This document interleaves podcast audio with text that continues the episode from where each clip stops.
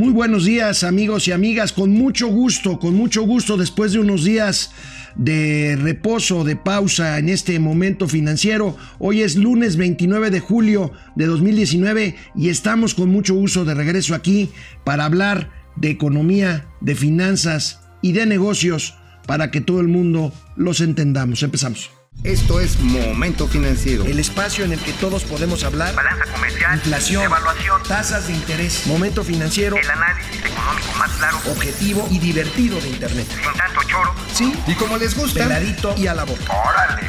¡Vamos, réjete bien! Momento Financiero.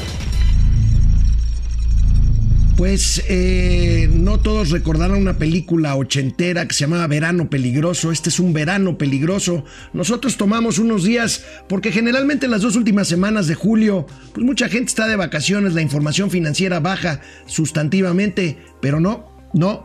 Pasaron muchísimas cosas que vamos a repasar ahorita para ponernos en orden antes de seguir abordando los temas que nos ocupan. Pues pasó de todo en estas, en estas dos semanas. Generalmente en materia financiera no se informa mucho, pero pasaron muchas, muchas cosas, muchas cosas. Incluso hubo discusiones sobre cifras de crecimiento económico, hubo pleito del presidente con los medios, hubo hasta disparos en una plaza de moda en el sur de la Ciudad de México, Plaza Arts, pero eso ya no, no, no, nos corresponde.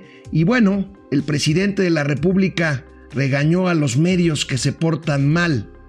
Nosotros no nos pusimos el saco porque simplemente no estábamos, estábamos de vacaciones. Pero bueno, Vamos a ver qué es lo que pasó. Primeramente, recuerden, el 9 de julio, un par de días antes de que nosotros empezáramos con este asueto, el secretario de Hacienda y Crédito Público, hoy exsecretario Carlos Ursúa, dejó, dejó esta cartera, esta cartera, pero pues después de una carta de renuncia que tuvo una gran cantidad de reacciones, una gran cantidad de comentarios, una carta dura, una carta muy puntual, pues el secretario regresó, regresó con ganas aparentemente de pelear. Eh, no lo digo en mal plan, el secretario de Hacienda recupera una tribuna que tenía antes de ser secretario como académico, tenía una columna en el Universal. Bueno, pues a partir del lunes pasado publicó ya o va a publicar todos los lunes una columna.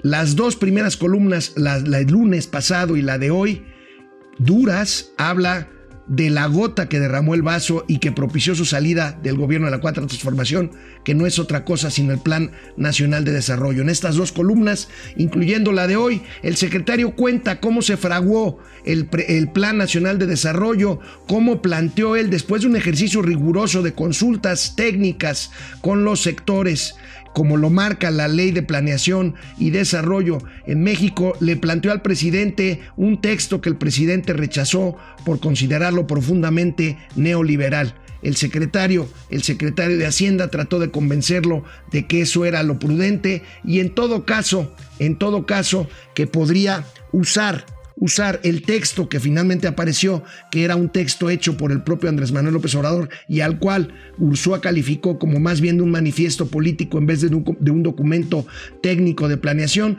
de que fuera una especie de prefacio o de epílogo del Plan Nacional de Desarrollo. No fue así y hoy en su columna el secretario de Ursúa dijo, ese día regresé a mi despacho en Palacio Nacional y empecé a calcular cuántas cajas necesitaría para sacar mis cosas y dejar y dejar ese, despacho. Pues bueno, esto va a seguir dando de qué hablar. El Plan Nacional de Desarrollo finalmente fue presentado el 12 de julio y fue esta gota que derramó el vaso. Ya lo hemos comentado, ya lo comentaremos también más adelante. El Plan Nacional de Desarrollo se reserva muchas cosas. El Plan Nacional de Desarrollo parece más un documento político que un documento técnico. Y también, también se presentó, se presentó el 16 de julio el plan el plan de negocios de Pemex, ese plan de negocios que Mauricio Flores y yo estuvimos esperando durante muchos días para comentarlos con ustedes, finalmente apareció pues un plan de negocios con claroscuros, eh, privilegió, como nosotros esperábamos que lo hiciera, la exploración y la producción de petróleo sobre otras cosas. Esa es una buena noticia. Sin embargo, no quitó el dedo del renglón en cuanto a la refinación. Nosotros hemos dicho que la refinación ya no es negocio. Eh, ahí están las pipas. Por cierto, por cierto, en este periodo también el presidente o la presidencia despidió a varios, a muchos de los choferes de estas famosas pipas eh, que contrataron para sustituir los ductos en el combate al huachicol. Y bueno, eso dio mucho de qué hablar. Bueno, regresando al plan de negocios de Pemex, el gobierno de la República inyectará millonarios, millonarios recursos a Pemex. ¿Por qué? porque a Pemex se le quitan, se le condonan obligaciones fiscales en este plan, se le condonan impuestos, pero la pregunta es ¿y cómo el gobierno va a sustituir estos ingresos que son importantes en las cuentas, en las cuentas públicas? Recuerden que el gobierno pues tiene que ingresar para poder gastar. Entonces, este, pues todavía no sabemos, es una menor carga fiscal a Pemex, pero no sabemos cómo el gobierno lo compensará. Lo sabremos, lo sabremos en cuanto se presente el primer proyecto, el primer eh, pues esbozo de presupuesto para el 2020, cosa que ocurrirá el próximo mes de septiembre para que los diputados lo empiecen a a diseccionar, a discutir y veremos cómo viene este presupuesto que, insisto, será presentado el próximo mes de septiembre. Otras cosas que pasaron en estos días, el presidente López Obrador trata, trata de mantener una relación eh, constructiva, una lo que alguna vez le llamaron una luna de miel con los empresarios. Hubo varias reuniones en estos días, en estas dos semanas. Hubo un par de reuniones con empresarios de Jalisco, con empresarios de Monterrey y hubo una concretamente con los banqueros, con la asociación, con la Asociación de Bancos de México en donde estos pusieron en la mesa una bolsa de 450 mil millones de pesos para créditos. Recordemos que la economía está en un proceso de desaceleración, cuando no de franco estancamiento, y entonces pues ahí tenemos estas reuniones con empresarios en donde el principal personaje es eh, eh, aparte del presidente, el secretario, perdón, el jefe de la oficina de la presidencia, Alfonso Romo, pero bueno, el tema es que dicen, allá hay dinero, lo que no dicen es cuándo ni cómo se van a poner en la mesa de las inversiones por una razón muy sencilla, incertidumbre. Los empresarios no lo dicen abiertamente en las reuniones con el presidente, bueno, por lo menos lo que se dice públicamente, hay versiones de que en corto, fuera de cámaras y micrófonos, sí le están insistiendo al presidente que hacen falta señales de certidumbre, reglas claras, insisto, perdón, otra vez la burra al trigo, Después de que se canceló el Aeropuerto Internacional de la Ciudad de México, los empresarios quieren más certeza, más seguridad, mejores señales para poder invertir y en este caso de los banqueros para poder abrir la llave del crédito, que entre otras cosas no hay mucha demanda de crédito por la misma razón, ante una baja en la actividad económica, pues disminuye la demanda, la demanda de crédito. Otro asunto que pasó en estos días, el Coneval, este organismo que se encarga, entre otras cosas, de medir la pobreza, eh, pues hubo un despido, despidieron al titular, tiene la facultad, tenía la facultad el presidente de la República para hacerlo. El presidente alega varias cosas, alega que Gonzalo Álvarez, eh, perdón, Gonzalo Hernández Licona tenía ya demasiado tiempo al mando de este, de este Coneval, de esta Comisión Nacional para la Evaluación, que evalúa, insisto, los programas de, de combate a la pobreza, 13 años ya pues eso no tenía nada que ver. Es un hombre con grandes credenciales, con grandes calificaciones en esta, en esta materia.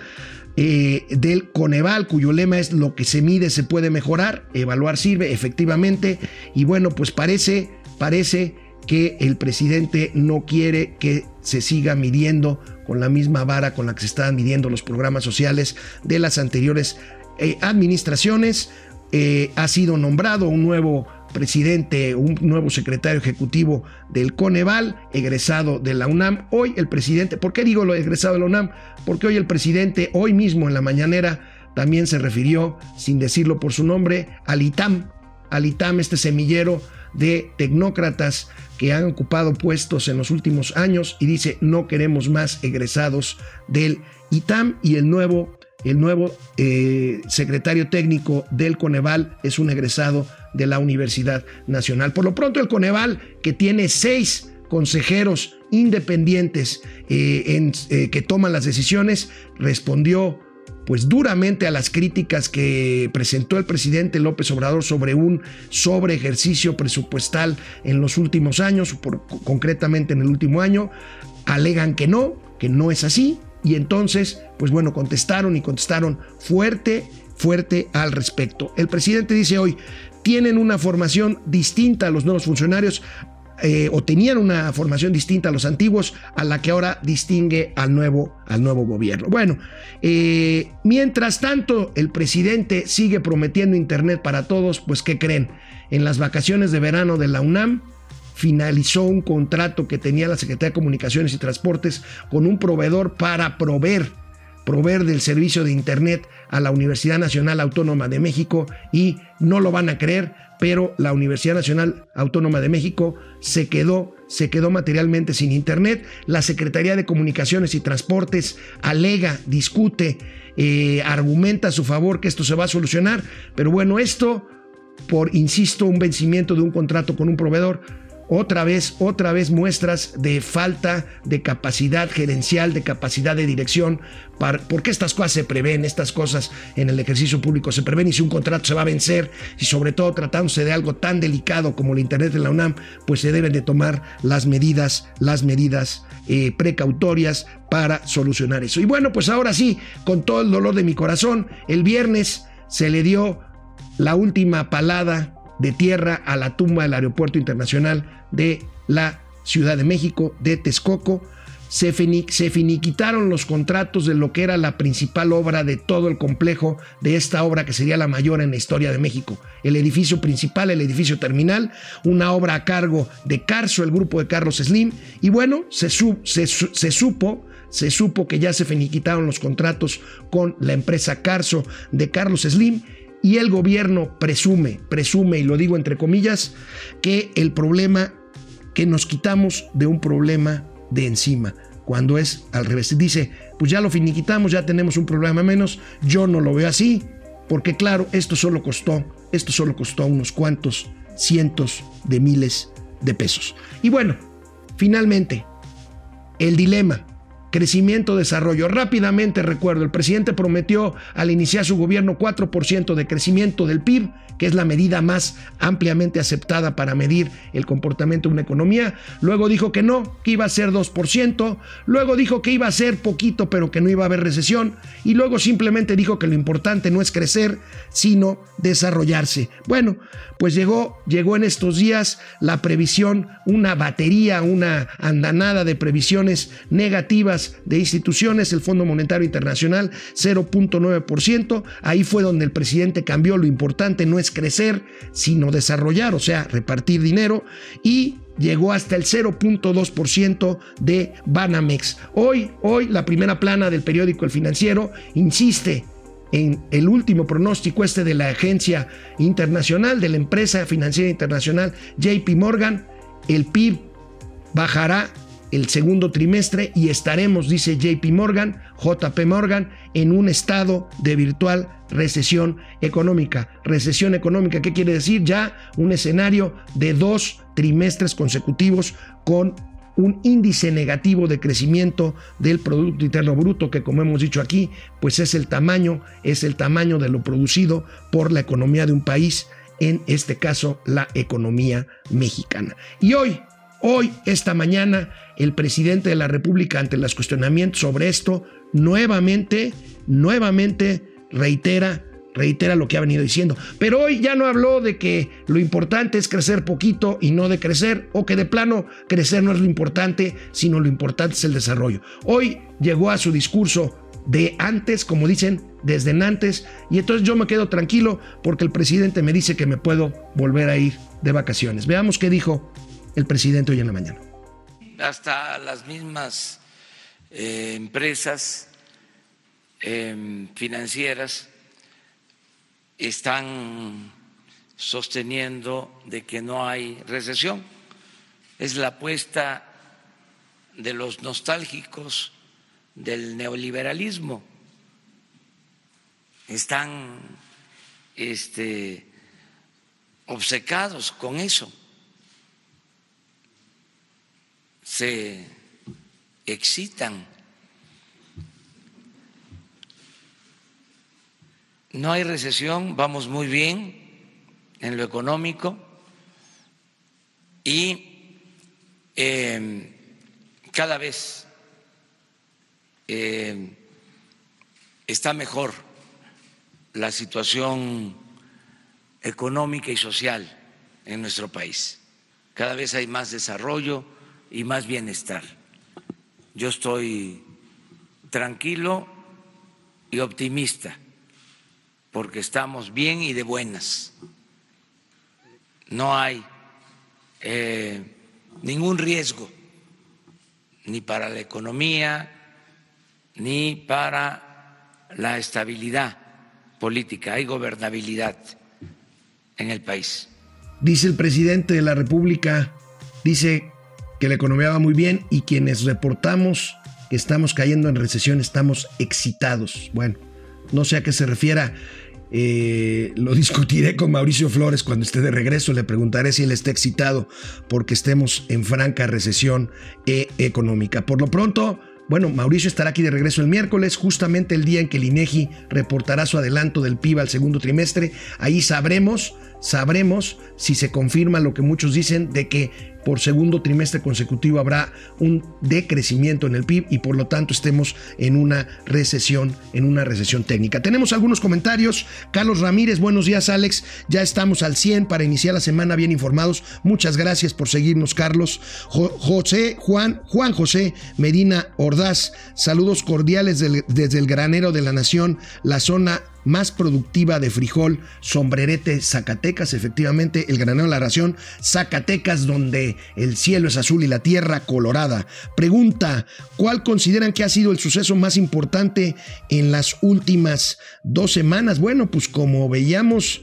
eh, pasaron, pasaron muchas cosas, pasaron muchas cosas, este, habría que, habría que verlo. Yo, yo creería eh, yo creería que el tema es eh, lo dicho en sus columnas por el secretario Ursúa, diciendo las razones de su, de su, de su salida y por supuesto el plan de negocios de Pemex que ya veremos si se concreta en eh, los próximos meses. Carlos Ramírez, lo de Coneval, porque no quieren evaluaciones, efectivamente. Gustavo Gustavovich Karamazov los ataques al Coneval. Guillermo Flores, le van a querer meter el internet de la CFE, me refiero a la UNAM, seguramente se refiere a la UNAM, seguro con restricción a la información y con contenido de adoctrinamiento Chairo. Híjole, lamentablemente, lamentablemente eh, me tocó ver este fin de semana un par de cápsulas en el canal 22 y en TV UNAM con contenido claramente este, pues, doctrinal o claramente propagandístico. Esto no lo podríamos, no lo debemos de permitir. Lulú GB, qué triste situación la de México. Vamos a ver, vamos a ver cómo eh, siguen los acontecimientos.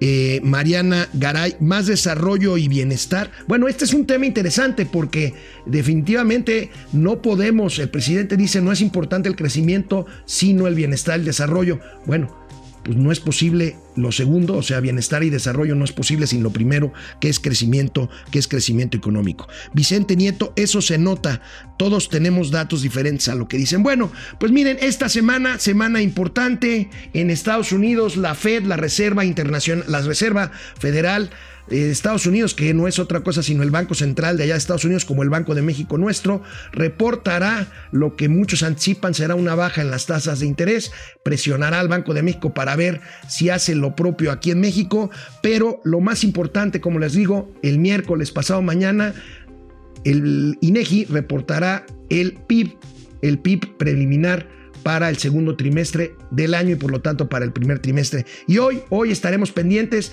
estén pendientes de, la, eh, de las plataformas de Momento Financiero, arroba financiero M, en Twitter, Momento Financiero, en eh, Facebook y hoy en la noche en Radio Fórmula 104.1 de FM y 1500 de AM es lunes de Fórmula eh, de Momento Financiero. Ahí estaremos en La Maldita Hora con Cayo de Hacha y Amado Avendaño. Y hoy, hoy el presidente de la República será entrevistado por la agencia especializada en economía Bloomberg.